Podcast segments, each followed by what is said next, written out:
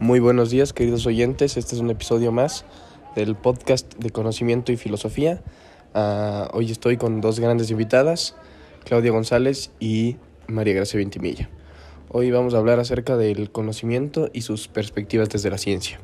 Bueno, para empezar debemos tener claro que ¿qué es el conocimiento como tal? Bueno, diferenciamos el conocimiento de la información por el análisis, es decir, una cosa se convierte en conocimiento y deja de ser información cuando ésta es analizada, comprendida y se puede explicar a un tercero.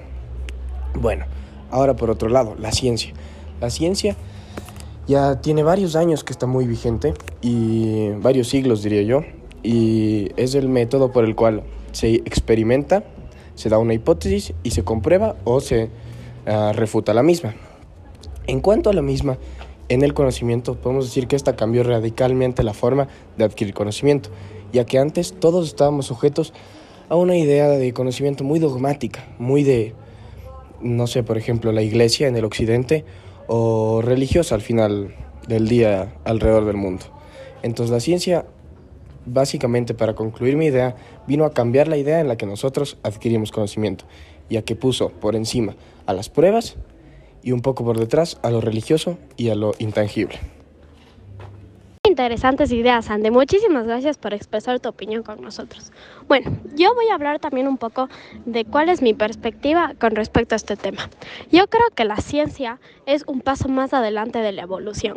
Cada vez estamos mucho más cerca de descubrir nuevos conocimientos y nuevas etapas que nadie estaba preparado para conocer.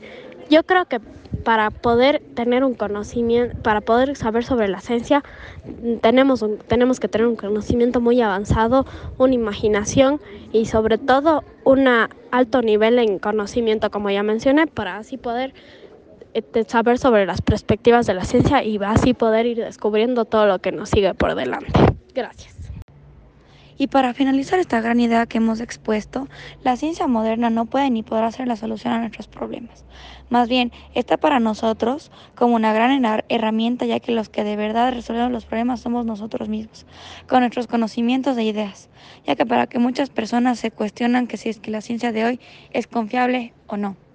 Por eso nosotros debemos confiar en lo que sabemos y en lo que somos capaces de hacer, ¿no? Porque hay, ahora, ahora hay muchas herramientas que nos pueden ayudar en este proceso, y en este pensamiento, pero la, la fuerte y confiable de verdad somos nosotros mismos.